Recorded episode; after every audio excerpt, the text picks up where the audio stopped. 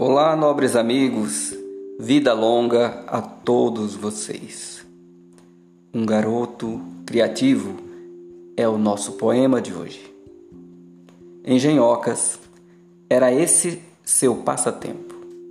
Em uma colônia fria e esquecida, criar coisas era seu divertimento.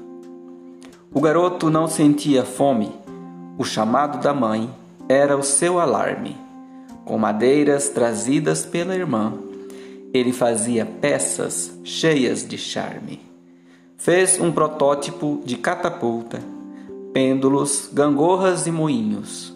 Construiu uma roca e uma roda d'água, lindas barcas e carrinhos.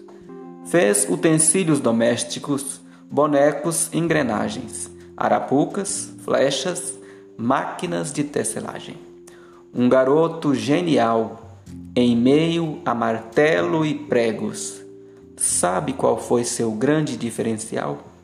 Esse garoto era cego. Abraços poéticos.